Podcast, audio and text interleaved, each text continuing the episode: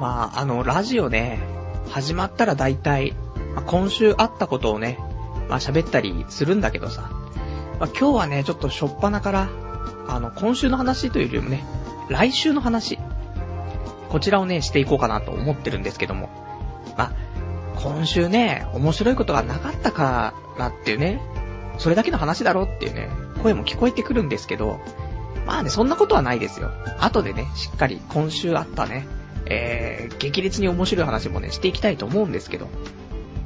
でね、まあその前にね、ちょっと先にね、その来週の話をね、まあどうしてもしたくて。っていうのも、まあ来週一個ね、ちょっとお出かけをするね、用事がありまして。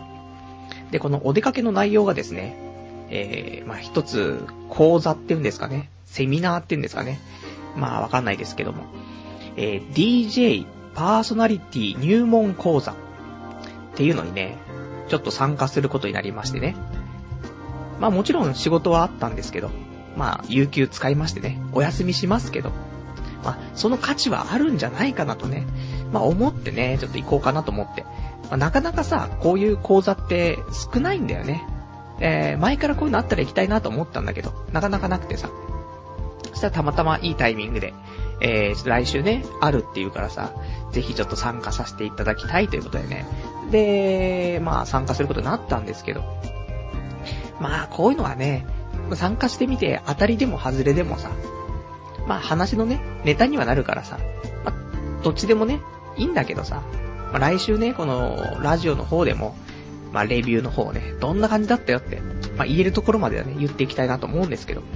で、そこでね、まあ参加者に、まあ参加者の中で希望すればなんだけど、希望者にはトークオーディションをね、行いますということで、えー、まあもちろんそういう希望なんでね、自由参加なんですけども、で、このチャレンジしたい人、ね、オーディションチャレンジしたい人は、まあ、なんかちょっと、まあお題がね、トークテーマがあるから、それをまとめてきてくださいと。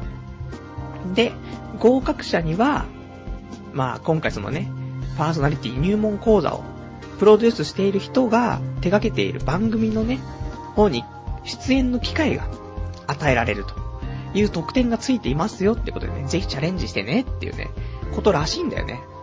で、そのトークテーマっていうのが、えー、番組のオープニングトークを想定したトークね。で、内容を1分程度。で、ちょっとね、形をね、まあ、まとめてきてくださいねっていう話らしくて。大体どんな感じかっていうのは参考文献的なものがね、ちょっとありましたからね。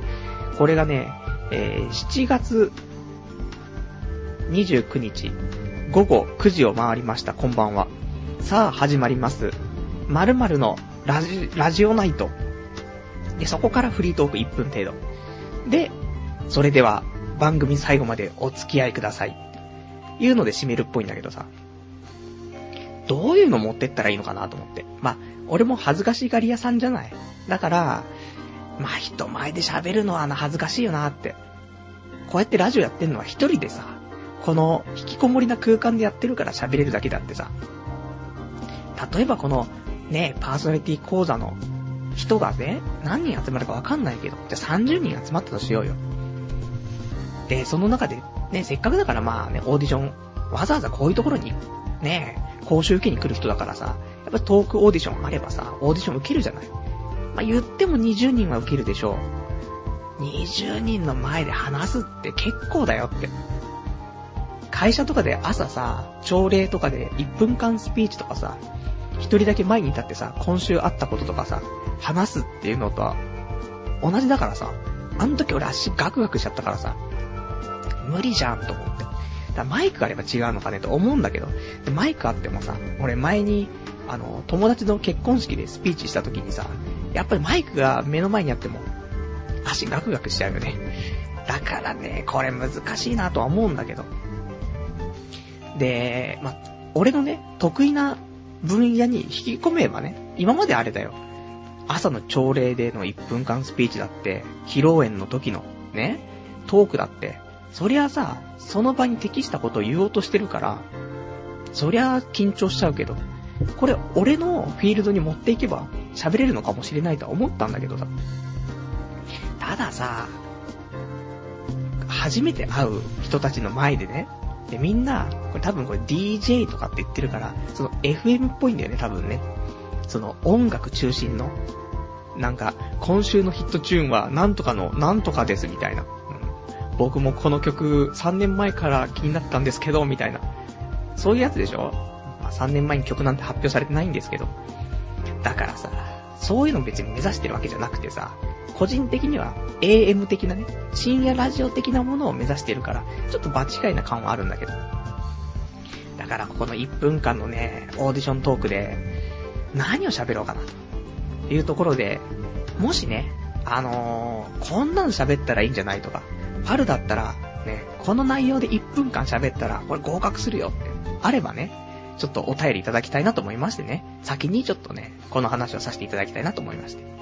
えー、そんなんで、えー、今日もね、まあ、23時から、えー、1時間やっていきたいと思います。童貞ネットアットネットラジ、パーソナリティパルです。こんばんは。だからね、どうしたもんかねと思ってね。まあ、下ネタっすか。ね。女性批判と下ネタっすか？これしかないんですけど、僕のね、あの喋っていて生き生きできるところはね。だでも1分間でしょ？で、見知らぬ人の前で、最近、オナキンを2週間したんですけど、って。オナキンはいけ、いけませんね。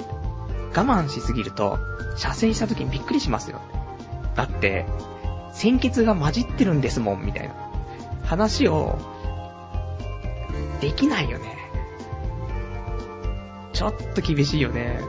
だから他に何喋るっつったら、この間おっぱいパブに行ったんですけど、これも、だ、男性の参加者が多ければいいよ。しかもちょっと俺、俺っぽい感じの人が多ければさ、こんな下ネタとかさ、全部喋ってもいいけどさ、やっぱ DJ とかでさ、やる場所もさ、都内でさ、おしゃれなところよ。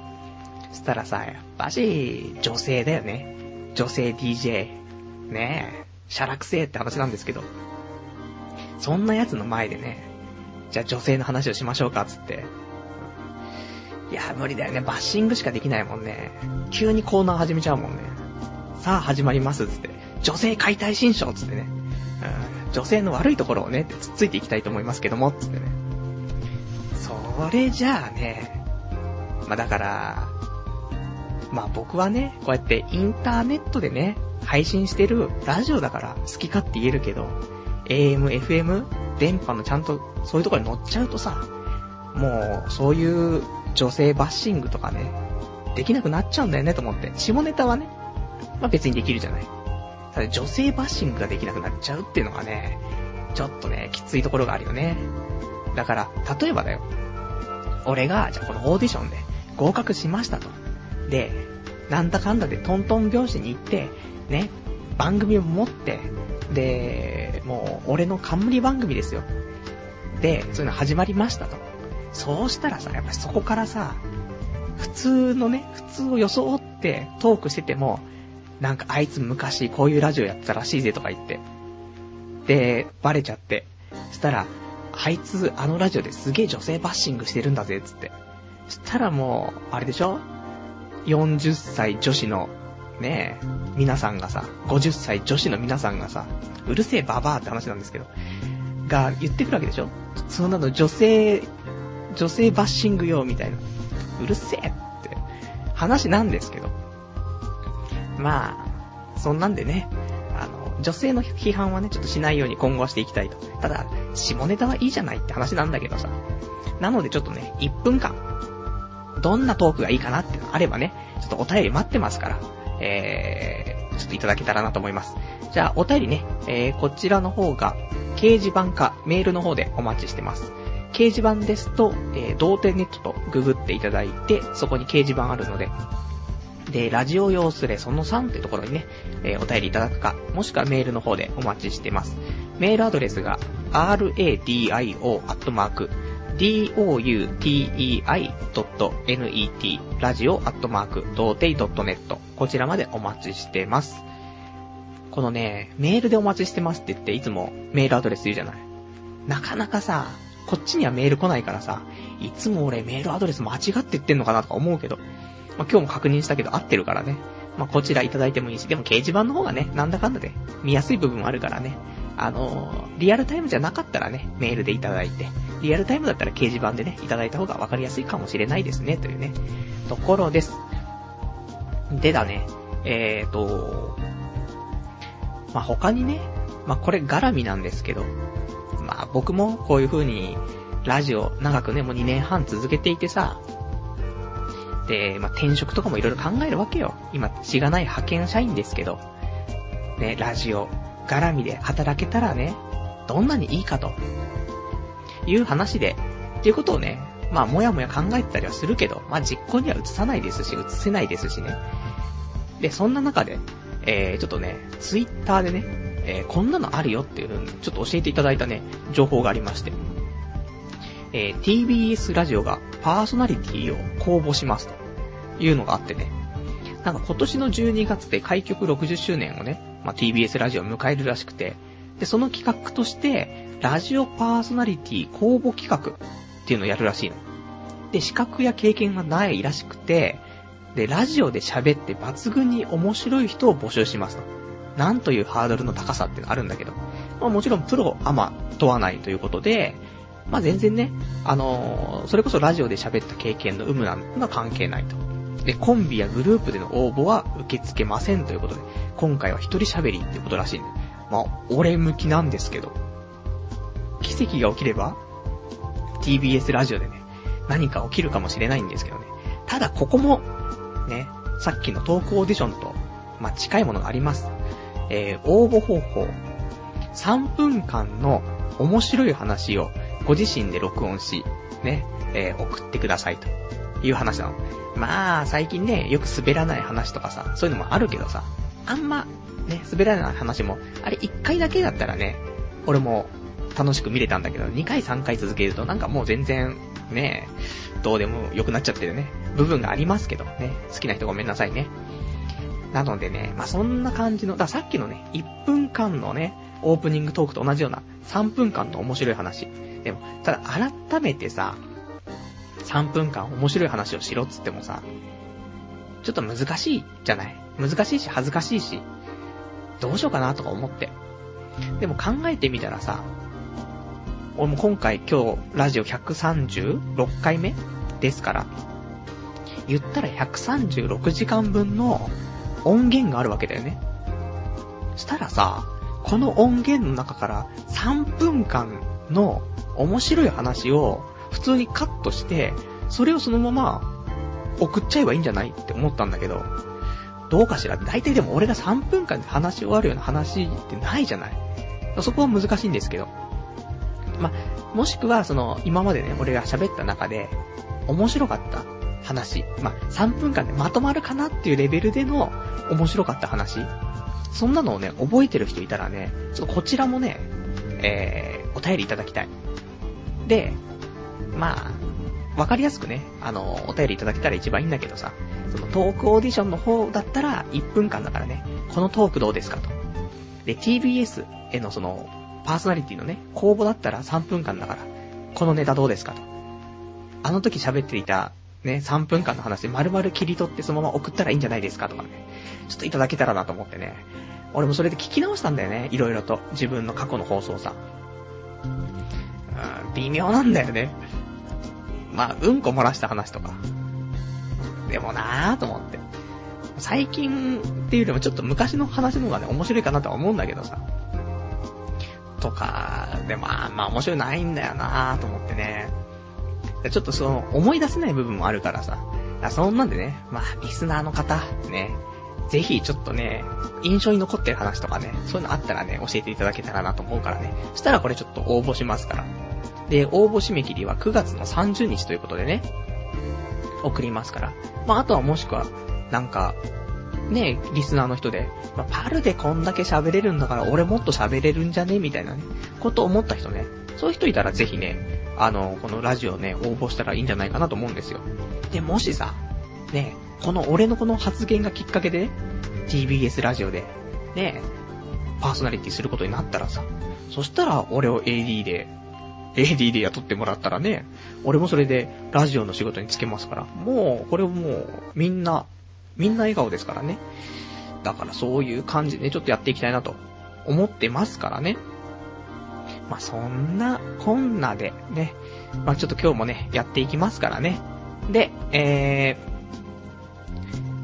ー、そうですね。じゃあ、今日ね、あのー、いつもとちょっと違うんですけど、あの、この辺カットしますね。もうね、編集をします。もうしっかりね、ラジオ編集していこうかなと思って。だからちょっと今日はね、このネトラジで流してる音源とは別にね、声だけで一回録音してますから。もう、この辺全部喋ったやつカットしますからね。いいんですけど。で、えーと、今週ね、えーと、プチカンパの方、いただきましたんでね。ちょっとこちら。これどうしようかな。俺、まあ、いっか。もう、いや、編集しません。ね。めんどくさいからね。編集しないでいきますけども。本当はね、あのー、プチカンパもらったらさ、童貞ネット、ね、この番組は、〇〇さんの提供でお送りしますっていうようなね、形、喋りたかったんですけどね。なんかちょっとグダグダしちゃったんでね。まあ、なしなんですけどね。せっかくプチカンパもらったのにね、ひどい扱いですねって話なんでね。じゃあ一応、あの、一応お約束なんで一応やっときますね。童貞ネットアットネットラジこの番組は、のりさんの提供でお送りいたします。ということで、ここだけ切り取ってね、なんかうまくやりたいんですけど。で、まあ、コメントもね、ついてます。メッセージ。応援してますっていうね、メッセージいただきましてありがとうございます。ねこうやって、少し、ね、最近、プチカンパいただくことは少なかったですけども、こうやって、プチカンパをもらうことで、俺は生きながらえてる部分ありますからね。あの、皆さんぜひ、あの、ちょっと、恵んでいただけると。100円でもね、恵んでいただけると。これで例えばだよ。今、登録人数ってあるじゃない？ポッドキャスト登録人数。まあ、3942人っていう数字が出てますよ。みんなが100円くれたら、って話じゃないですか。35万ぐらいになるじゃないですか。お願いしますっていうね。もう、カツカツなんだよね、生活もね。だからね、ちょっとね、いただけたらね、ありがたいなってところで。で、プチカンパね、あの、童貞ネットのホームページの、まあ、右上の方にね、えー、プチカンパってボタンあるから、ここからね、送れますから。ぜひね、恵んでやってもいいかなってついたらね、えー、送っていただけたらと思いますし、あとなんか、今回ね、そのメッセージの方応援してますってだけだったんですけど、ね。あのー、なんか宣伝したいこととか、あればね、そのメッセージの方載せてくれればね、それ読みますから。ね。なんか番組の宣伝とかさ、こんなことしてるからここ見てねとかね、あったら書いてくれればそれ読みますからね。まあ、そういう風に使っていただいても、まあ、3000人ぐらいがそれを聞くって考えたら、なんという費用対効果、あると思うんだよね。だから、そんなんね、ちょっとね、またお待ちしてますからね、えー、ぜひ、えー、お願いいたします。ね、えー、プチ乾杯いただきましたのり、さんね、ありがとうございます。まあ、そんな感じの、ね、今日もやっていきますって話なんですけど、じゃあちょっとお便りね、いただいてるからね、読んでいきたいと思います。ラジオネーム、ラジオネーム、もぬけのからのおしりななさん。パルさんこんばんは。お久しぶりです。今日は久々に生で聞きますよっていうね、お便りいただきましてありがとうございます。お久しぶりです。ね。生は、怖いですよ。ね。ちゃんとゴムつけてくださいね。えー、ラジオネーム、天正さん。いつも楽しく聞いています。オーディションの話だけど、パルさんのトークガチで面白いから、いつも通りの下ネタでオーディション行けばいいと思うよ。パルさんから下ネタ取ったら、良さがなくなっちゃうから、そのまま行けばいいと思うよ。頑張って、というね、お便りいただきましてありがとうございます。普通のトークで勝負したい。まあ、そんなないんですけどね。普通のトークを。で、喋ってて面白くないもんね。喋ってる本人が。で、下ネタとか、女性の話してる時がやっぱし面白いよね。喋ってて。で、やっぱ男だからさ、そういう話、下世話だけどね。やっぱ僕はね、そういうトークの方がね、好きだしね、酒飲んでもやっぱそっちの話になっちゃうからね。まあでも、そんな、なんか、グロい話でもないからね。中学生が話すような、女の話、ね、下ネタの話ですからね。そんなのじゃあ、引っ提げて、行くんですか僕はっていうね。えー、ところで、えー、あとね、ラジオネーム。羊がいる水族館さん。来週に期待だな。別人のように軽快な口調で、このラジオを聴いている、ファッキンチェリーボーイズ、今すぐ外に出て海へ行こうぜ。水着の女の子で童貞喪失だ。とかなってたりしてなっていうね、お便りいただきましてありがとうございます。こんな軽快に喋れないって話なんだけどね。基本的になんか間が空くじゃない？俺の喋りはさ。まあこれがね、まあいいって言ってくれる人と、これがすごい眠気を誘ってね、あの、睡眠前に聞くのいいっていう人ね、まあいると思うんだけど、まあそういう喋りのテンポ、これは変えられないと思うんだよね。あの、FM の、なんか、今週のね、ヘビーローテーションなヒットチューンは、みたいなね、お聴きくださいみたいな、ないでしょ。もう大体音楽聴かねえしっていう。まあ、アニソン、アニソンですよ、本当にね。アニソンだから、ね、あのー、ワンシーズンにさ、一回ちょ、アニメがいっぱい始まるじゃない。そうしたらその時にいいね、アニソンを聴いて、で、1ヶ月ぐらい聴いたら飽きちゃうじゃない。そしたら、ね、次のシーズンまでね、まあ、待って、またアニソンを聴くっていうね。の繰り返しだからさ、だからこの DJ パーソナリティ入門講座って言うとさ、やっぱしディスクジョッキーですからね。ディスクをジョックしちゃいますからね。そうしたら、最近ね、あのー、皆さん好きな音楽とかありますか？みたいなね。やべえって、あるけど、つって。あるけど声優が歌ってますけども何かみたいなさ、なっちゃうじゃない。難しいところだよねとは思いつつさ、まあ、恥を忍んで行ってきますからね。まあ、期待してくださいねという、ところですね。えーと、あとね、ラジオネーム101番さん。パルさん、夏祭りの季節がやってきましたよ。オフ会楽しみにしてますよ。ね、まだってね、お便りいただきました。ありがとうございます。まだかなね、夏祭りオフ。ピアガーデンオフ。どうかなバドワイザーのバドガールオフ。ね。参加者は全員男も女も関係なくバドガールの格好をしてきましょうっていうね。ちょっと胸熱みたいなね。ありますけど。まあでもオフ会したいよね。夏っていうところで。やっぱしなんていうの？夏だとさ、ちょっと行動的になるじゃない？なんだかんだで。性的な話じゃないよ。普通に人間的にね。冬よりさ、外出やすかったりするじゃない？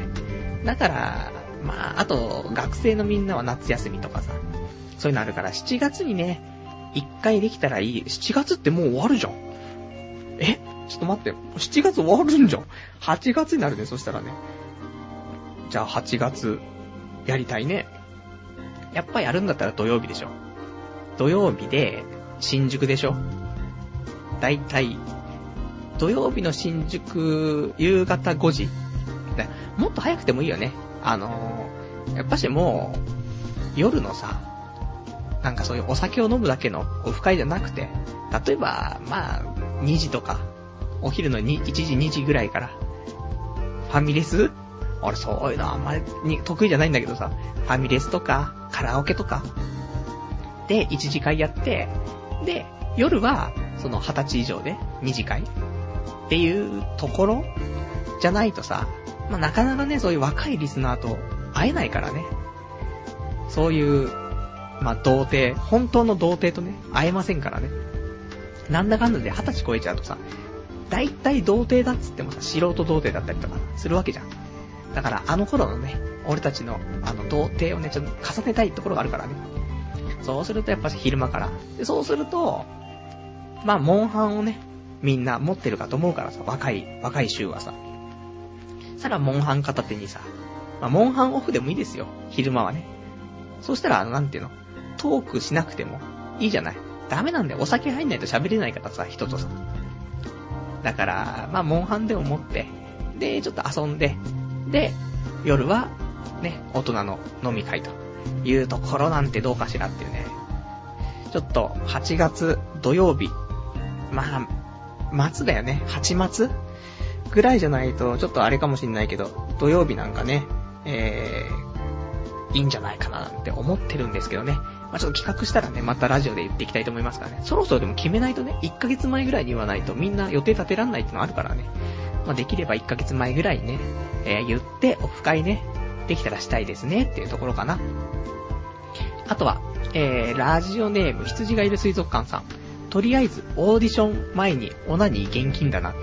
個人的には、居酒屋の親父に怒られて凹んだけど、その居酒屋が潰れて勝利の叫びが好きなんだけど、え、初聞きの人には、エネマグラが欲しくて深夜に配送センターにチャリ走らせたってエピソードが一番笑えると思う。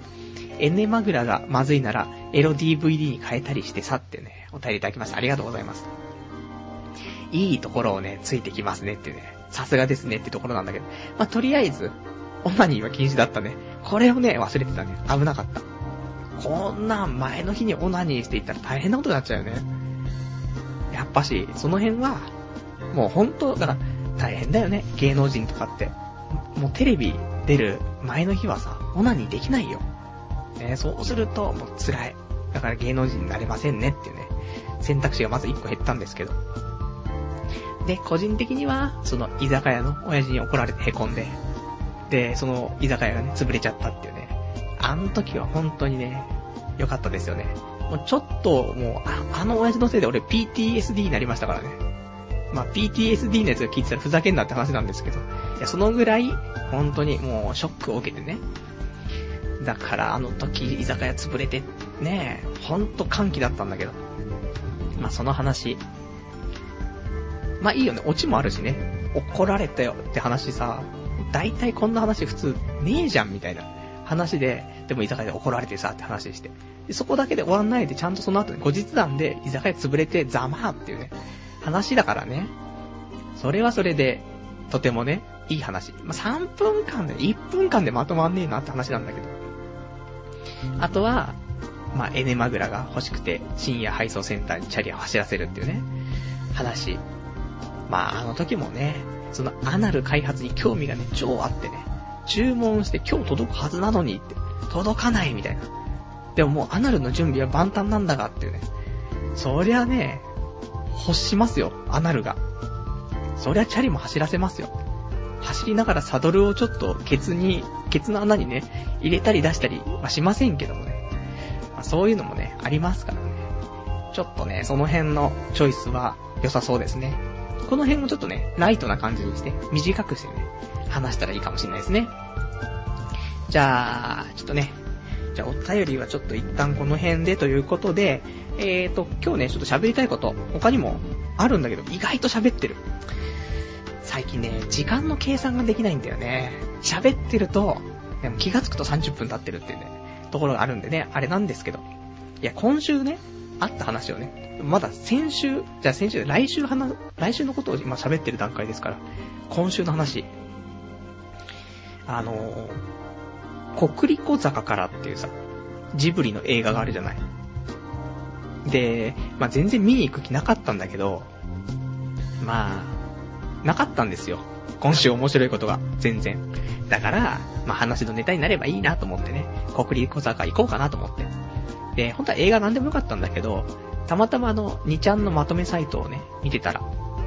てか、2ちゃんのまとめサイトを見てるっていうさ、表現ってさ、なんて省略したいんだけどさ、これ2ちゃんを見てるっていう表現でいいのかなでもやっぱし2ちゃんのまとめサイトを見てるっていう風に言った方がいいのかってね。まあいつもその辺考えるんですけど、まあどっちでもね、2ちゃん絡みを見てない人にとってはね、変わらないんでしょうけど、2ちゃんを純粋に見ていてまとめサイトは邪道って思ってる人いっぱいいるじゃない。いや、そういう人にしたらね、どっちで表現したらいいんだろうなっていつも考えるんだけど、どうでもいいですね。えー、まあ2ちゃんのまとめサイトをね、まあ見ていたら、あのー、国立小坂、いいよって。千と千尋の神隠しレベルで、ねえ、神ジブリだという風なね、スレがあって、マジかと思って。で、まあそのタイトルだけ見てね、中身、スレは見てなかったんだけど、そういうのもあったから、じゃあ国立小坂ね、見に行ってみようかなと思って。で、全然ジブリ最近見てなかったの。あの、ゲド戦記とか、アリエッティとか、見てなかったんだけど。で、ただね、ちょっと国立小坂、まあ、国立小って言うとさ、まあ、俺たち頭の中に一番最初に浮かぶのはさま、桜大戦3ですけどね。国立小。で、国立小出た時に、一番最初に国立小って見た時には、あの、ココリコね。ココリコ遠藤、田中。これを思い出してね、なんだよ、こ、国立小っていう。いう感じのね、国立小坂ですけども。で、まあ、でもただね、監督が、あの、息子の、ね、あの、宮崎五郎ね、が監督ということで、でなんかそのゲド戦記ね、作った五郎が、もうかなりの酷評だったと。で、その、五郎が作ってるということでね、まあ、怖いなってのあったんですけど、まあその辺はね、あんま気にせずにね、まあ、見てみようかなというところで、で、見たんです。で、良かったんです。すごく。ね、悪かったら悪かったでね、そういう話をしようと思ったんだけどね。いや、良くて。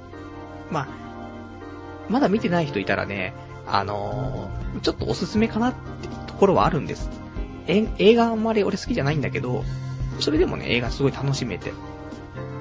で、まあ見た人はね、まあ多分分かれると思うんだよ。面白い面白くないって。で、面白いっていう、評、なんて評価をした人って多分ね、学生じゃないと思うんだよ。一回もう社会に出ちゃってる人とかだったら、相当楽しめると思うんだよね。だいたいジャンル的に言うとさ、青春ノスタルジーみたいな感じだから。で、時代設定もさ、もう昭和のそういう初期な話よ。昭和30年、30年代とかだから、そんなこと言ったらだって俺が生まれるね、25年前とかね、そんなもんになっちゃうからさ。まあ俺が見ても古い感じはするんだけど、最初はね。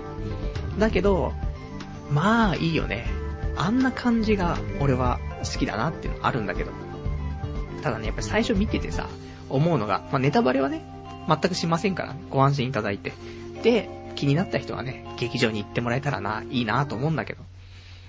まあ、でも言ってもジブリってさ、日本だけでもうとどまらないんじゃないその、もう、そういう世界にさ、もうそういう世界で評価されるっていうのはもう前提で決まっちゃってるから、そう考えると、ちょっと見ててさ、なんかもう少しね、なんか見栄を、見栄を張るって言ったらあれだけど、その古い日本ってやっぱしボロいじゃない？あの頃、戦後、すぐってさ。で、もうちょっと綺麗な感じのね、日本見せてあげてもいいのかなとか思ったんだけど、でもそんなことをね、最初は思ってたよ。まだね、作品に入り込めなかったから。途中からそんな全然関係なくて、逆にそういうのは良くなってきてさ、ああ、いいわーと思って。でね、まあ、なんつうの、いいよね、やっぱり。あの、俺好きなジブリの作品としては、まあ、天空の城ラピュタとかね、あと耳を澄ませばとか、ああいうちょっとやっぱし、少し、ちょっと恋愛っていうかね、その甘酸っぱい感じもありつつ、青春がちょっとあってさ、で、ちょっと古臭いそのノスタルジーがあるっていうね、感じが好きだからね、そう考えるとすごいドンピシャだったんだよね。いや、よかったよねと思って。多分見た人、同じぐらいの年だとね、結構みんなね、いいっていう人多いんじゃないかなと思うんだけどね。だからそんなんだからさ、ぜひね、ちょっとね、国立小坂ね、見てもらいたいなと思って。あの、もう宮崎五郎だから見ないとかさ、ゲド戦記あんなんだったから見ないとかね。そういうことはね、一回抜きにしてね、ちょっと見てもらえたらいいなと思って。俺ちょっとね、見終わった後のあの余韻がね、久しぶりに良かったよね。面白かったよね。で、やっぱしね、あの、目的っていうか、つまりちゃんと最終目標が決まってて、そこに向かって走っていくっていうさ、そういう感じの話だし、その中にちゃんと恋愛もあってさ、なんか、いいんだよね、と思って分かりやすい見てて。まあもちろん最初はさ、キャラクターの名前とかさ、あとそういう、まあそのた、物語でしか出てこないような、そういう特別なさ、なんか名称とかさ、そういうのはなかなかね、最初、とっつきにくいかもしんないけど、そういうのもね、すぐ、あの、わかるようになってくるからさ、そうしたらね、普通に面白くてさ、いや、いいんだよね、と思って。いや、まあ、そんなんでね、あの、まあ、そんな話ね。だ、よかったよってだけの話で終わっちゃうからね。またあれなんですけどね。見たって人いたらね、あの、ぜひね、あの、うーん、わかりやすい話でいいと思うんだよね。うん。だそんなんでね、えー、国立坂、おすすめですってね、ところです。じゃあ、で、ちょうどよかったね。本当は、国立小坂の話をオープニングトークで喋ろうと思ったけどね。よかったね、喋らなくてね。3分で終わっちゃったみたいな。これ3分間トークか。まあいいですけど。じゃあね、ちょっとね、お便りもいただいてるからね、読んでいきたいと思います。お便り、えー、ラジオネーム107番さん。なでしこジャパン優勝したね。パルさん、サッカーについて感想をお願いします。お便りいただきました。ありがとうございます。なでしこジャパンね、勝っちゃったね。準決勝も、リアルタイムで見ちゃってさ、まあ、もちろん次の日仕事ありますよ。でもまあ、お昼からの仕事だからさ、朝までやってたって寝る時間変わんないしね。で、決勝ももちろん見ましたよ。もちろん次の日仕事ですけどね。関係ないですよ。ないから、ワールドカップで、女子とはいえ、ワールドカップで優勝するかしないかっていう試合にね、立ち会えるかっていうのはないからさ。まあ、これはね、やっぱ見た方がいいじゃんってところもあって、視聴率もすごかったもんね。まあ、さすがだよねと思うけどさ。いやー、だってさ、まあ、前半からの話になっちゃうけどさ、みんな見たよね、一応ね。まあ、見てなかったらあれなんだけど、もうアメリカ対日本だったわけよ。なでしこジャパンとか。で、もう、実力がね、アメリカが世界ランキング1位、で、日本が世界ランキング4位とかだっけで、まあ、そんな言ってもさ、上位じゃない。お互いね。そこまで差はないかなと思ったけど、差はあったよね。全然アメリカの方が強かったよね。で、ただやっぱしラッキー、ラッキー、ね、続いちゃうところもあるし、やっぱし、あと、粘、粘っこいね、ディフェンスしたりとか、やっぱりそういうので、まあそういうのもあって、ラッキーを呼び込んでる部分もあったと思うんだけどさ、もう最初とかだって、あの、アメリカのワンバックっていうさ、選手がさ、いるけどさ、あいつのシュートとかさ、あの、ゴールポストに当たって弾かれたシュートがあったんだけどさ、ミドルシュート。あんな男子のシュートだよね。本当に。普通に男子のワールドカップとかで、あれ決まってたらベストゴールとかって言われても、もう、いいぐらいの弾丸シュートで、女子ってこんなの打つの？と思って。キック力のない J リーガーより全然あるよねって思うよね。そんなのがさ、何回も続いたりとかしてさ、これはまずいなと思ったら、やっぱりさ、その先に先制されちゃうわけよ。で、あー、これはやっちゃったけど、まあ、今までがラッキーラッキーでしのいだから、ね、ここまでで1点で済んでるのは、まあ、逆にいいと。ただ、これでね、ダムが決壊するようにね、1点取られちゃって、そっからポコポコ入っちゃうってのはね、勘弁してほしいなと思って。で、思ってたらさ、もうそこでさ、次追いつくわけよ、点数が。1対1になるわけ。いや、これは想定していなかったと。日本、ねえ、点数取れるかっつったらさ、まあ、もちろん今まで取ってきたんだけどさ、アメリカ相手にさ、追いつけるかなって。まあ、1対0で終わったら同じ。まあ、2対0でもいいなっていうところだったけど、まさか追いつくとはっていうところでさ、で、その後もさ、あのー、まあ、アメリカがさ、もう1点取るわけよ。2対1になるわけ。で、あ、さすがに終わったと。ね。よく頑張ったと。いうところだったけど、そこから、ね、最後、沢がさ、あの、なんていうの、奇跡的なシュートを打つじゃない。あれ、未だにさ、奇跡だよね。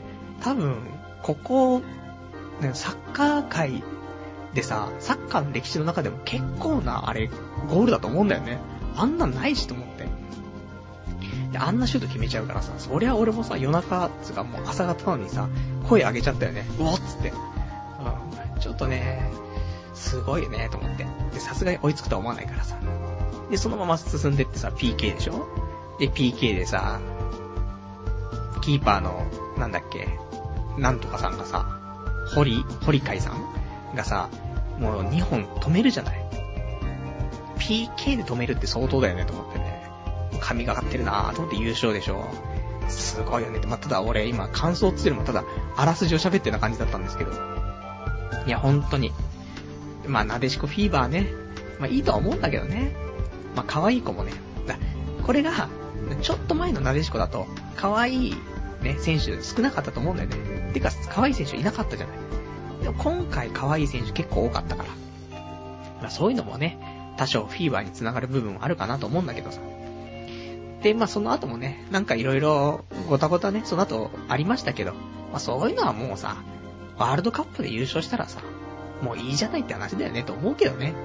優勝したらさ、いいじゃんって。なんかどの選手が監督のバッシングしてたとか、いいじゃない。人間だから監督のバッシングするってっていうね。そういう話もう会社員だって上司のバッシングするでしょって。ねえ、普通なんだって。じゃあバッシングしない人いるんですか逆に気持ち悪いっていうね。絶対するって。で、上司の悪口とかね、陰で言ってるみたいな。あいつそういうことなんか陰で言ってるから嫌いとかさ、言うやついるけど、そんなやつ、頭おかしいだろ。言うよ。友達の悪口だって、上司の悪口だって言うよ、そりゃ。ただ、それはみんなあるから。彼女の悪口だって、親の悪口だって言うからって。別にさ、って話なのにさ、どんだけお前はそんななんか全部綺麗な心で生きてんだって。ね綺麗な心で生きてるって言ってる割にはなんか男にはまた開いてセックスしてんだろみたいなさ、そっちの方が嫌だわっていうね、話はあるからね。まあ、そんな感じのなでしこジャパン。ね、結局最後女性バッシングになっちゃいましたけどね。えー、あとね、お便りいただいてますよ。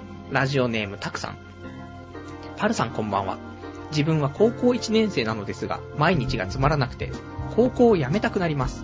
特別いじめられているとか、そういうのではないのですが、毎日授業をやり過ごし、昼飯を食って、帰宅するのを繰り返して、えー、とてもつまらないのです。え、パルさんの高校生活もそんな感じでしたか？また、何かたの、毎日楽しくする方法ってありますか？というね、お便りいただきました。ありがとうございます。やばいぞ。真剣10代喋り場になってきそうだけど。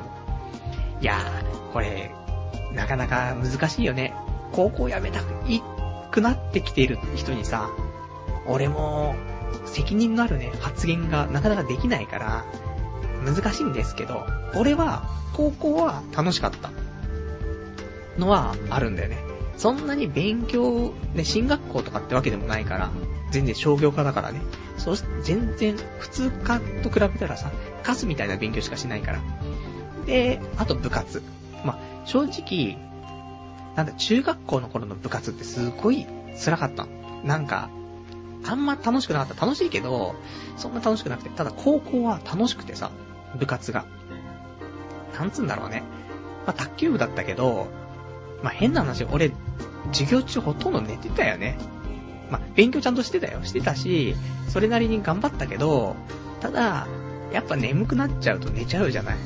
で、気づくと、5時間目終わってて、あ、部活だみたいな。部活行こうぜみたいな。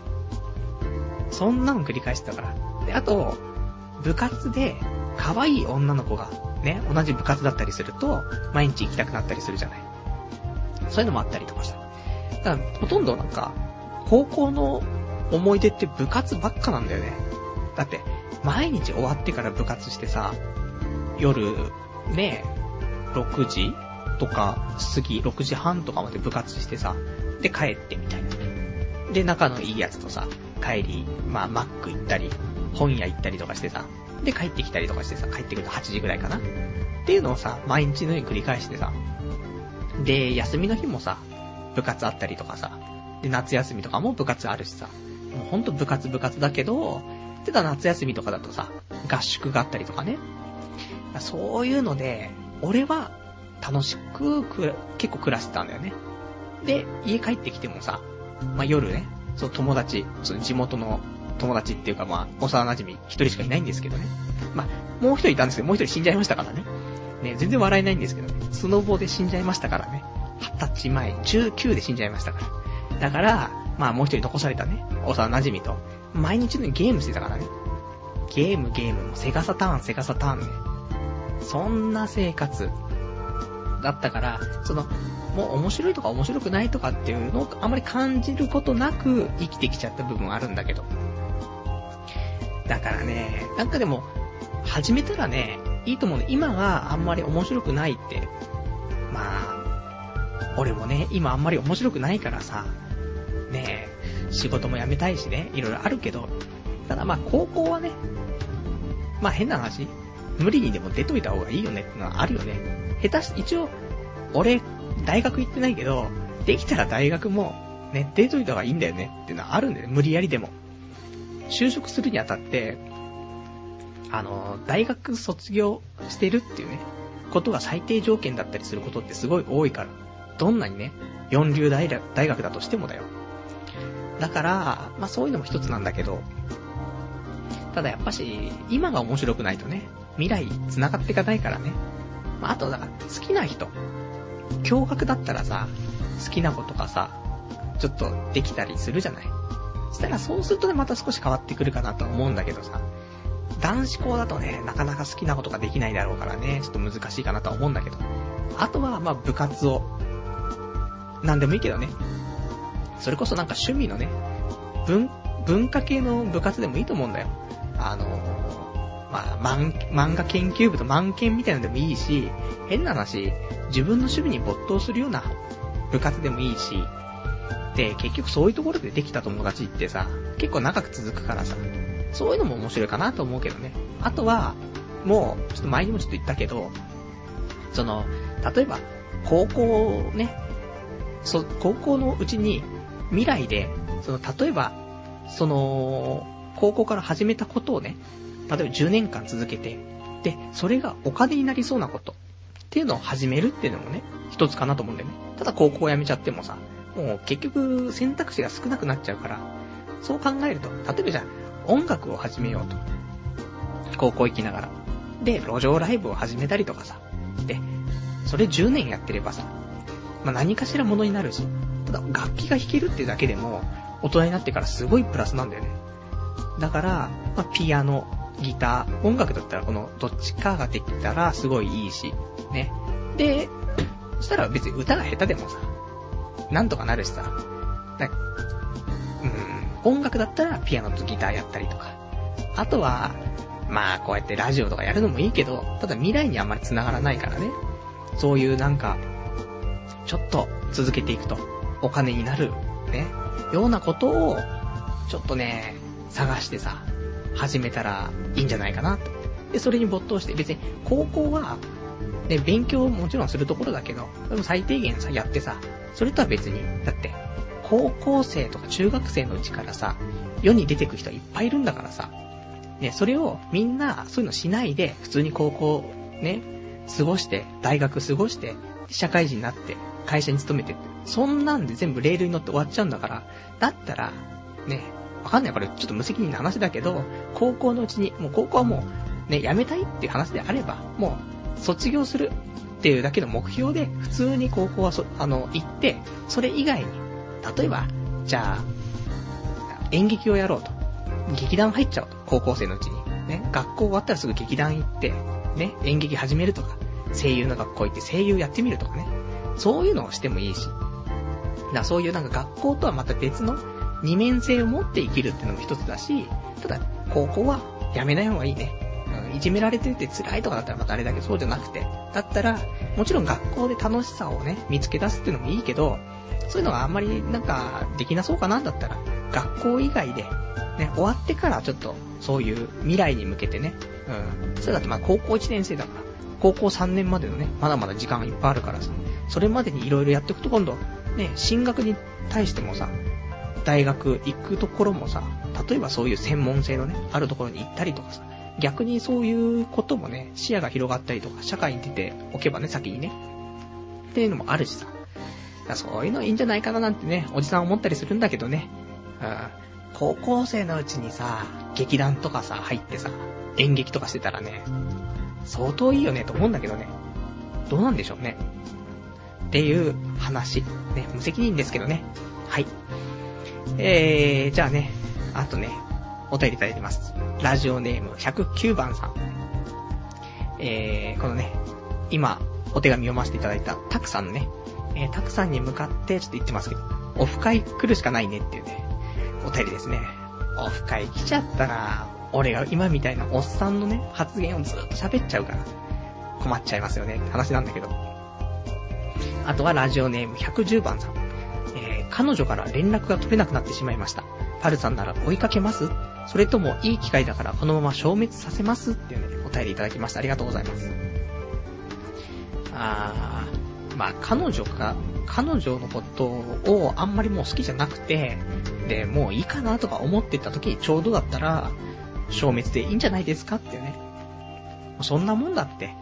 あの、もうお互いさ、そういうタイミングだったっていうね、ことで、あの、来るものを拒まず、去るものを追わずっていうね。で、ただ、こういう風にね、あの、もう考えるまでもなく、追っかけちゃうぐらいのね、そういう女の人だったらさ、追っかけた方がいいけど、なんか、消滅しちゃってもいいかなって思えちゃうような人だったら、いいんじゃないかなって思うけど、ただ考えて、この彼女で、この彼女が最後の彼女かもしんないぞって。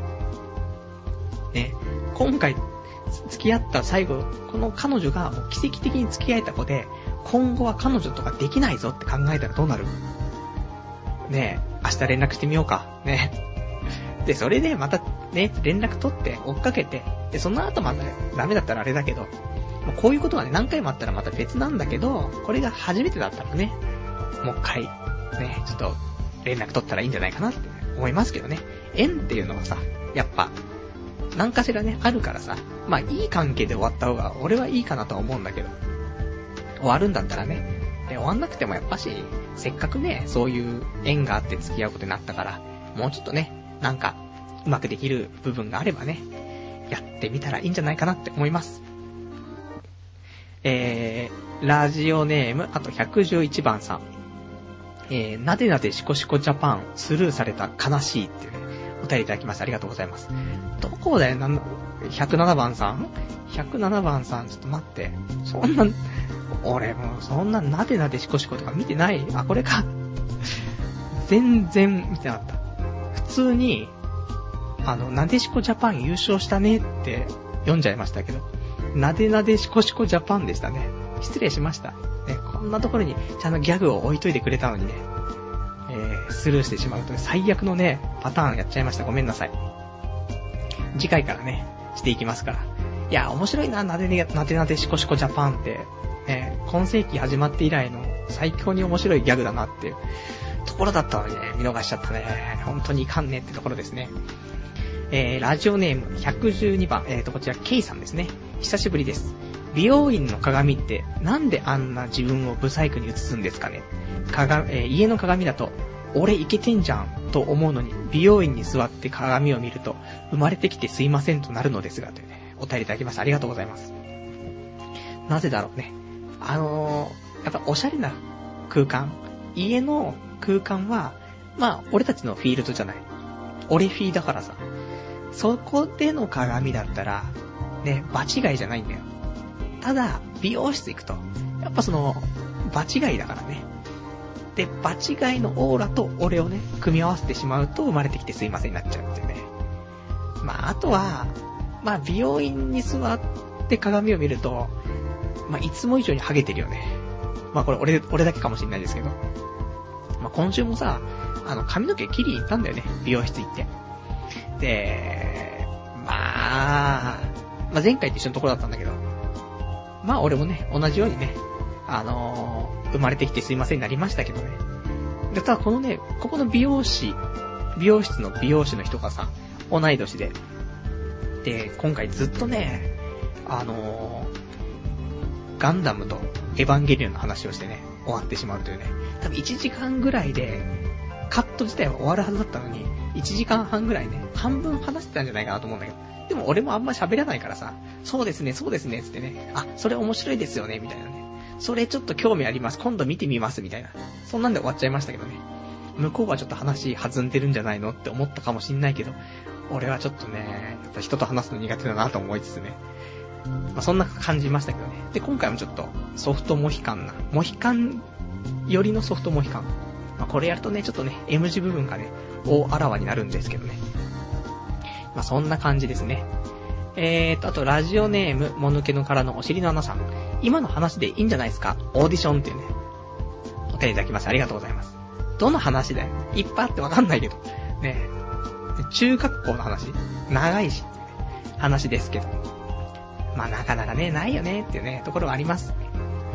じゃあね、えーと、あと、えー、ラジオネーム、てか結構ね、今お便りいただいてるんだよね。読み切れねえ部分がある。えー、ラジオネーム、ピンポンさん。パルさんお久しぶりです。iPod から書き込んでます。見づらかったらすいません。えー、面白かった話ですが、1、頭がパイナップルにされた話。2、マラ祭りの話。3、エネマグラを必死で入手した話。4、居酒屋が潰れた話。5、カタカナ文字に、カタカナ文字にやけあカタカナ文字にやけに突っかかる話、思いついたらまた書きますっていうね、お便りいただきましてありがとうございます。5番のこの、カタカナ文字にやけに突っかかる話って、あんま思い出せないんですけどね。それ以外はね、思い出せるんですけど、ね、そんな面白い話があったんでしょうかね。自分で忘れちゃうってね、またあれですけど。そうか、頭がパイナップルにされた話はいいかもしれないね。うん、あれはちょっと衝撃だったからね。あんな話も、そんなラジオで喋ってたんですね。最近の話だったんですね。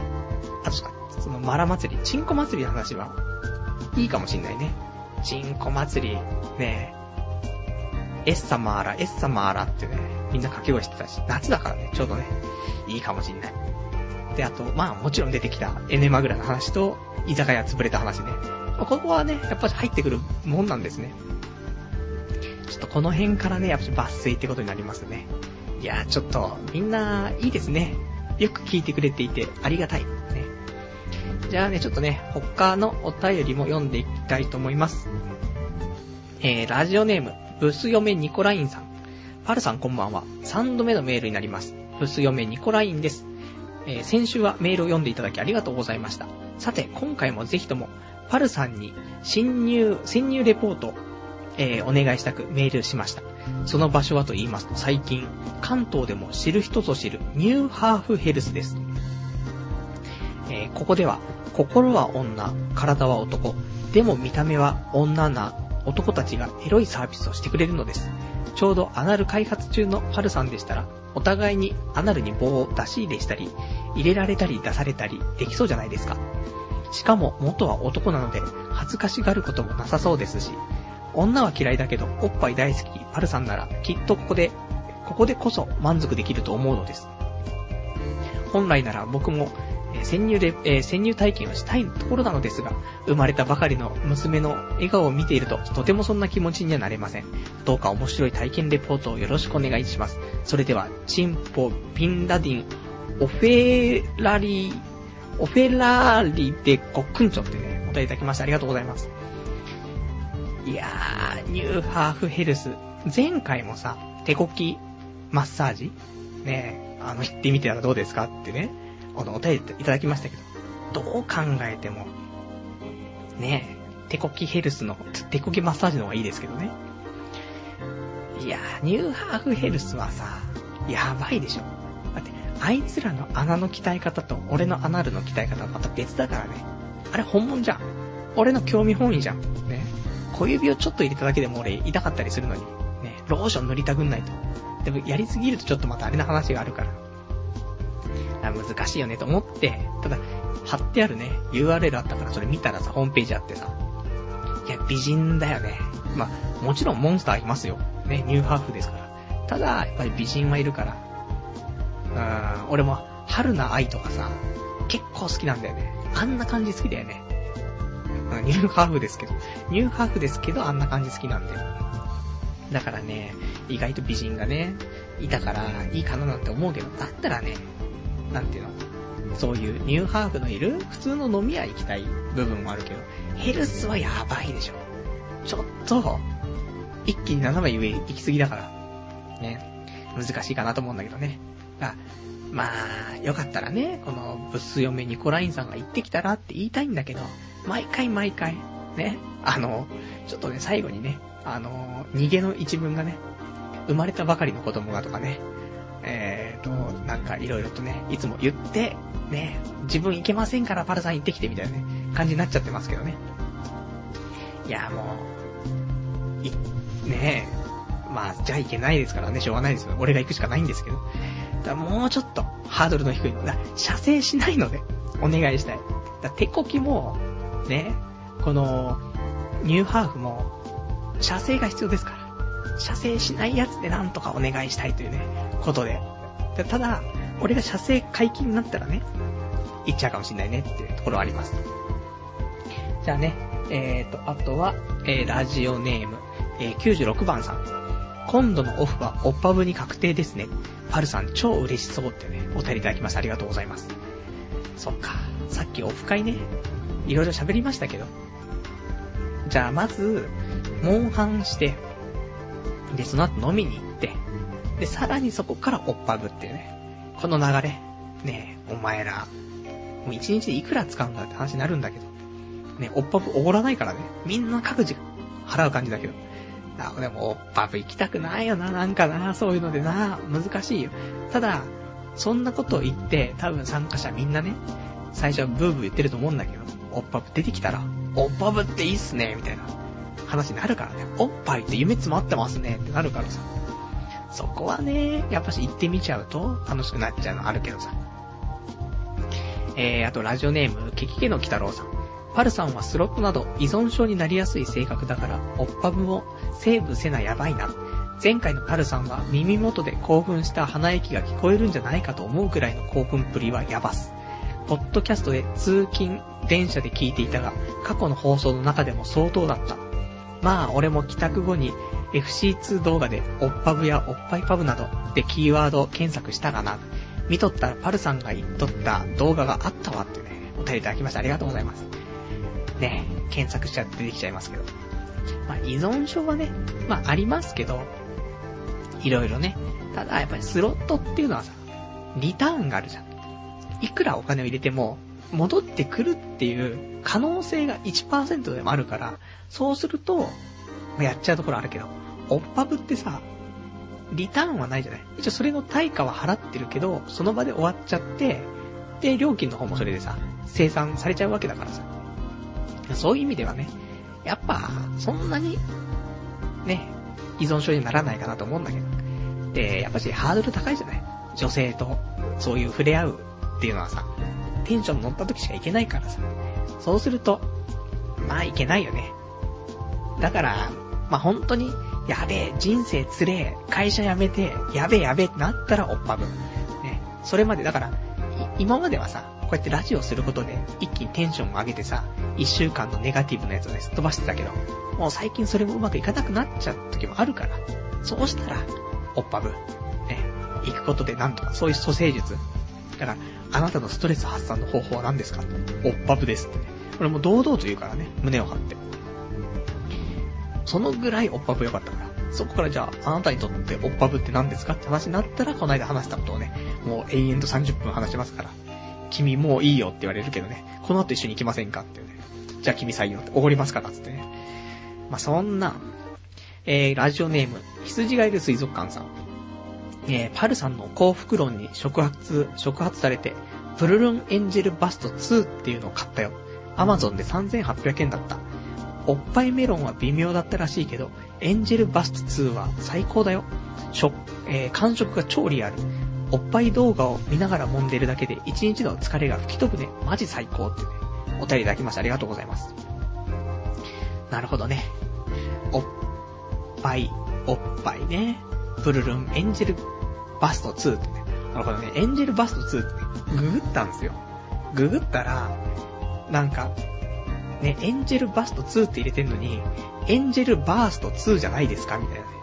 あなたはちょっと打ち間違えてませんですか？みたいなね。で、エンジェルバースト2っていうのはなんかゲームらしいんだけどね。まあ、それとは違って、おっぱいプルルンのね、方の商品なんですけど。ね、前回俺が買ったおっぱいメロンね、微妙だったんだよね。で、それに比べて、エンジェルバスト2はね、最高だっていうね。やっぱその、エンジェルバストから、もう2に進化してるっていうね。ところがやっぱしね、いいんだよねと思うんだよね。たださ、この手の商品って、なんであんなに油っぽいのって。ね、この手の商品買った人みんななんでって多分今うなずいてると思うけど。なんかさ、あのシリコン的なもののさ、その油あるじゃん。触って手離すと、なんかその手が油っぽくなるの。あれ何なんだろうねっていうね。中に油が塗り込まれてんのっていうね。ところでさ、結局だっておっぱいメロンも、あ、段ボールの上にそのまま置いといたら、段ボールが油っぽくなっちゃったもんね、全部ね。なんか、油吸収されちゃって、変色しちゃってたもんね、段ボールが。だから、あの辺をうまくね、あとはちょっとやってもらえたらね、いいなと思って。シリコンっていうもの、なんか総じてああいうもんなのかね。例えばあの、何？オリエント工業とか出してるさ、あの、素敵なダッチワイフいるじゃないああいうのもちょっと油っぽいのかなとか思うとちょっとね、鬱になりますけど。だからその辺ね、ちょっと、もうちょっとその油が少ないやつをね、が出てきたらね、欲しいな。あ、そのエンジェルバスト3にちょっと期待してますから、サラサラしたね、感触の、で、おっぱいの揉み方がね、最高のやつをね、ちょっと求めてますけど。あとね、えー、ラジオネーム、下打ちパンダさん。パルさんこんばんは。えー、初毛、育毛には黒ごまきな粉がいいみたいですよ。薬局などでも売られていますが、牛乳や豆乳に溶かすだけ。しかもダイエット効果も。継続が必要かと思いますが、よかったらお試しをというね、お便りいただきました。ありがとうございます。ちょうどね、あの、冷蔵庫に牛乳が入ってますから、これに溶かしたいですね。で、あの、前飲み始めてたね、え、サプリメントで、なんだっけ、ノコギリヤシ。これがね、ちょうどなくなっちゃったから。で、近いうちにね、まあ明日休みなんで仕事ね。明日にでもドラッグストア行こうかと思ってるんで、そうしたらね、一緒に黒ごまきな粉買っちゃおうかな。で、昔よくダイエットで、ダイエットでね、黒ごまきな粉いいよって話あったけどさ。初詣育毛にもいいってことで、じゃノコギリヤシ飲みつつ、で、豆乳で黒ごまきな粉飲んで、超健康みたいな。健康すぎるけど、ね、どうするって話なんだけどさ。でもね、そう、健康になんないといけないよね。ハゲうんぬんもあるけど、普通に健康必要でさ、あの、前に、あの、友達が保険会社入ってさ、で、俺保険入るわみたいな話したと思うんだけどさ。で、ようやく、その保険のね、契約書みたいな書いたんだけどさ。いやー、書くときにさ、その問診票みたいなのあるわけよ。あの、ここ、1年以内、ここ3ヶ月以内になんか病気しましたか、病院来ましたかとかさ、ここ5年以内で病院こんなの行きましたかとかね。で、書いてたらさ、俺超書い、書くところあってさ、だって、毎月普通に病院行ってるわけよ。えー、アトピー、ジンマシン、あと、何ですか、花粉症、ね。この辺毎回行ってますし。で、他にもさ、最近だと、ま、結膜炎あったりとか、あと、口の中もね、なんか唾液腺がなんかちょっと腫れちゃって、そこをね、切って、ね、縫ったりとかしたし、あとはその、もちろん、精子がね、鮮血が混じったっていう、前立腺炎とかさ、そういうのいっぱいあるから全部書いてるとさ、まああとヘルニアとかもあるけどね、もう書ききんないわけよ。そしたらさ、その、保険、始めたさ、友人がさ、こんなにお前体悪いのかよって、こんなに書くやつ初めて見たよって言われるわけよ。でも、個人的にはそんなに悪くないわけよ。ね。でも、かといって、健康とは思わないけどさ。だから、で、あとその、去年の健康診断はさ、あの、軽い脂肪肝ってことでさ、まあ、肝機能障害の疑いが考えられるから、要精密検査ってのあったし、で、LDL コレステロール値が高いから、ね、再検査してきてねとか書いてあるしさ、まあ体は悪いですよ。だから、まあそういうのも含めてね、黒ごまきな粉、必要かなってちょっと思いますね。ちょっと買っていきたいと思います。えー、ラジオネーム、ね、お便りいただいてます。えー、ラジオネーム、昇進者さん。はじめまして、いつも楽しく拝聴させていただいてます。ここ最近、ニュース系のポッドキャストばかり聞いていたのですが、なんだか疲れてしまいました。でも、童貞ネットはパルさんに共感できることが多いので、親近感があるしとても癒されますね。ところで、頭がベジータということですが、ハゲ治療で自分の後頭部の毛を、えー、頭皮ごとハゲ部分に移植するという手術手術があるみたいです。俺、えー、僕はラディッツハゲなので、やってみたいのですが、100万円以上するので踏み切れずにいます。パルさんも、お金が貯まったら思い切ってやってみてはどうでしょう。それではまた、今後も、えー、時々レスしたいのでよろしくです。ってね、お便りいただきました。ありがとうございます。まあ、このラジオね、聞いていただいて、共感していただいて、癒されるんであればね、嬉しいですけど。まあ、共感って何かねって話もあるけどね。だって、俺、ちょっと、まあ、自分で言うのもあれだけど、世間とずれてると感じることは多々あるじゃない、やっぱし。ね、そういうことを考えると、ね、共感できちゃうと、ね、みんなちょっと、ずれてる部分があるんじゃないのっていうね、そういう心配になっちゃう部分ありますけどね。で、えっ、ー、と、ハゲ、ハゲトークですけどね。いや、頭がね、俺はベジータで、ね、彼は、ラディッツ、ラディッツ状態ということでね、これはね、深刻な問題があると思うんですけども、そのね、うち、ちょっと自分の後頭部のところのね、毛をね、その、頭皮ごと取って、で、それをね、あの、ハゲ部分に移植するっていう、ね、手術があります。その、毛根ごとね、毛根ごと全部、皮膚ごと全部移植しちゃうっていうね、方法があるんですけど、でもこれやるのってさ、お金もそうだけど、仕事もさ、休まないといけないじゃん。だって、おかしいじゃん。なんか、そこだ、そこだけなんか芝生みたいになってたらさ、ね、刈り取った芝生みたいなのがなんか備え付けられてたらさ、M 字部分にさ、どうしたのってなるしさ。っていうか、あと逆に、なんていうの、中途半端なハゲが一番辛いと思うんだけど、超ハゲてて、急にふさふさになって、どうしたのってなるじゃん。いや、ちょっとやったんだよとかさ、もしくはカツラにしたんだよとかさ、まあ、そこはさ、変な話も、つるっぱげってみんな分かってる中で、ね、そういうことをするからさ、それわかるじゃない。たださ、中途半端なやつだよ。M 字部分がちょっとベジータっぽくなってるとかね。で、そいつの M 字部分が急になくなってみて、次の日。いや、これどうすんの？みんながみんなで顔を見合わせて、どうやって対応したらいいのってなるわけじゃん。だから、ハゲは、そんなに自然と治ってくんだったらいいよ。徐々に。ね、何ヶ月もかけて綺麗に治ってくんだったらいいけど、そうでなくて、急に手術レベルでやると、ちょっと、なんか周りの目も辛いよねってところがあるから、まあ、ここからね、あと何年生きるのってところで考えたらさ、40年、50年生きるわけだから、そう長く考えたらね、そういう手術もいいかなと思うけど、ただ今をね、生きる人間としてはね、ちょっと難しいよねって、なかなか一歩を踏み出せないね。お金の部分あるけど、その、対人的なね、ところもね、あってね、ちょっと怖いかなっていうのはあるよね。だから、あとなんかその、ノコギリ足、今飲んでまして、で、あんまり効果ないかなとも思うんだけど、ただ、その今回もその美容室行って結構切ってもらったんだけど、前回ほど M 字が大あらわってわけじゃない感じがするんだよね。あくまで感じだよ。1ヶ月しか飲んでないしね、わかんないけど。というわけで、ちょっとね、継続してね、ちょっと飲んでみたいと思うからさ、もしそれで効果があればね、ぜひ、ちょっと試してもらえたらなと思いますけど、やっぱし、ね、あの、病院とか行ってね、ハゲの薬をもらったりするとさ、結構リスクがあったりするから、お金の面でもね、あと体的な面でもあるから、そういう意味ではさ、ノコギリ足ぐらいのね、サプリから始めるっていうのもね、一つかなと思うんでね。まあ、俺もね、スカルプ D とかもね、手出したりとかしてね、あんな気休めだろうって思いますけど、まあね、できる限りね、やっていきたいと。ね。ただこういう風に気にしているっていう時点で、その、逆に言うとふさふさだったやつが急にハゲたりするじゃない。ああいうのはないから、俺たちには。薄毛がずっと薄毛みたいな、ね、感じでいきますからね。そこはまあ逆にいいんじゃないかななんて思うんですけどね。じゃあね、えーと、ちょっと今日、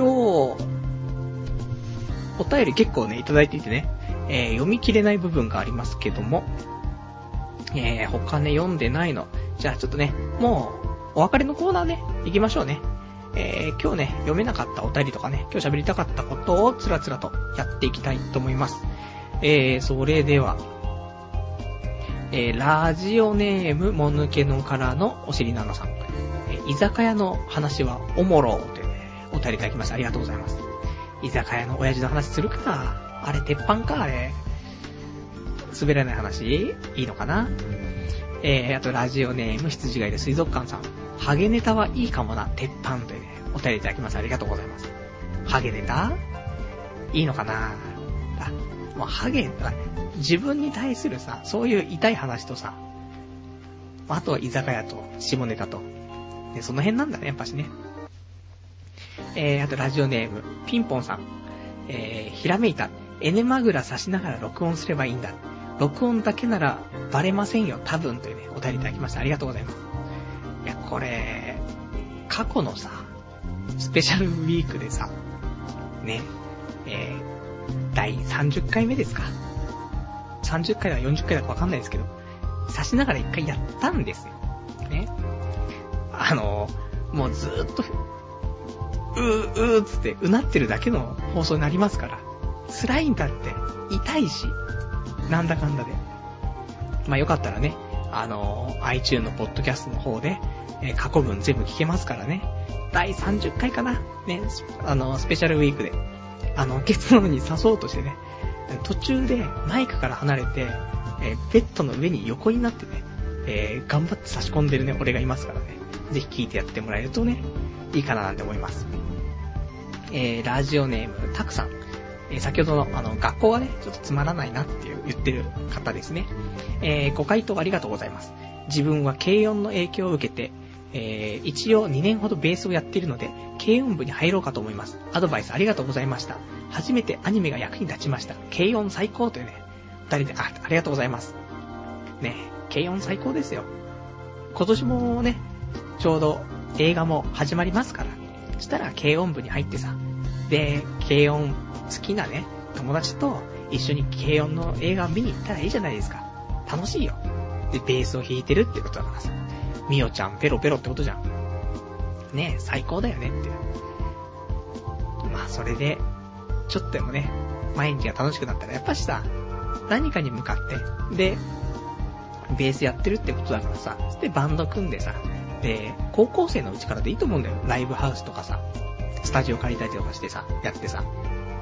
で、いつに向けて、いつのライブハウスに向けて、つってさ、やるのってすごい楽しいし、なんかすごい思い出になるしね。例えば、これがね、うまくいってもいかなくても、本当に大人になってからさ、楽しいからね、そういう話で、酒飲めるじゃない。つまみにしてさ。だから、で、ベースができるってなるとさ、やっぱね、ギターやってるって言うと、ちょっと花があるからさ、なんかあれだけど、ベースやってるって言うとさ、ちょっとそういう、マニアックな趣向な女の子がね、近寄ってくんだよね、多分。なんかいるじゃん。主人公よりも、なんかその、サブキャラが好きみたいな女の子っているじゃない。そういうところでね、ベースが好きみたいな女の子もいるし、あとやっぱし、男が、男にモテるのもベースだよね。モテるっていうかその、なんて、憧れられるっていう。ベースはかっけえみたいな。ね、ギターはナンパだ、ベースはかっけえみたいなあるじゃない。ギターはギターでね、いいんですけどね。まあ、あえて、ベースをよく言うとって話ですけどね。なのでね、あのー、ぜひちょっと軽音部入って、ね、見たらいいんじゃないかなと思います。でね、それでちょっとね、楽しくなったらね、あのー、いいんじゃないかなって思いますけどね。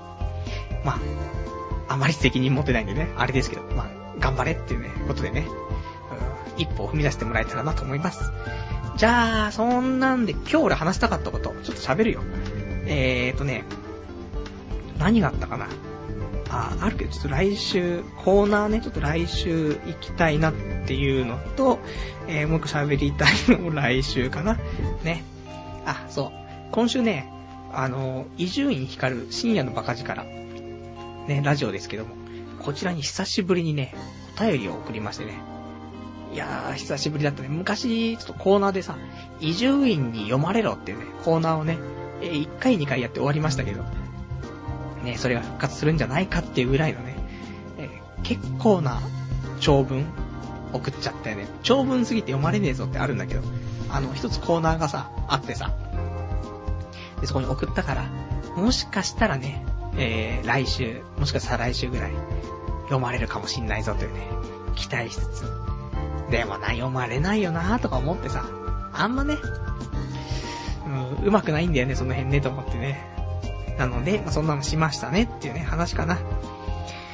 じゃあ、そんなんでね、まあちょっと来週は、あのー、行ってきますから。DJ、パーソナリティ入門講座ね。まあこの辺の話。あ、まあ、その1分間のトークはね、まあさっき話して、見ながらね、もらったね。まあ居酒屋？居酒屋のおっさんのトーク、どうすっかな、みたいなね。難しいところですけどね。あとエネマグラ。下ネタすぎんだろう、みたいな。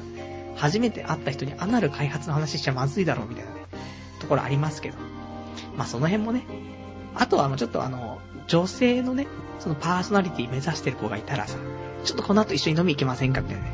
一緒にトークしませんかみたいな。セッションしませんか？夜のセッションしませんかみたいな。ね、ちょっとテンション上がってきちゃいましたけども。じゃあそんなんでね、えー、今日はこの辺でということで、えー、来週の放送が7月の、え ?31 日。いや、もう終わっちゃうね。今年もね、今年っていうか、今月もね、毎回月末になると言うけどさ。でも先月末、半年終わっちゃうねってさ、あれからもう1ヶ月経っちゃうからね。何したの今月って。ね、何もしてない気はするけど、おっぱいパブ行ったからもういいんじゃねみたいなね、やりきった感はありますけど。で、今週もね、こうやってパーソナリティ講座行っちゃうぐらいだから、いや、動いてるなーってね、思うんですけどね。で、保険も入っちゃうし。ただ、保険ちょっとね、俺体悪すぎて、あれ通るかどうかわかんないんですけど、ね、保険の申請みたいなね。それもね、ちょっとね、待ちつつというところでね。じゃあ、そんな感じでね、えー、今日もね、1時間ご視聴いただきまして、ありがとうございました。じゃあまたね、来週お会いいたしましょう。さよなら。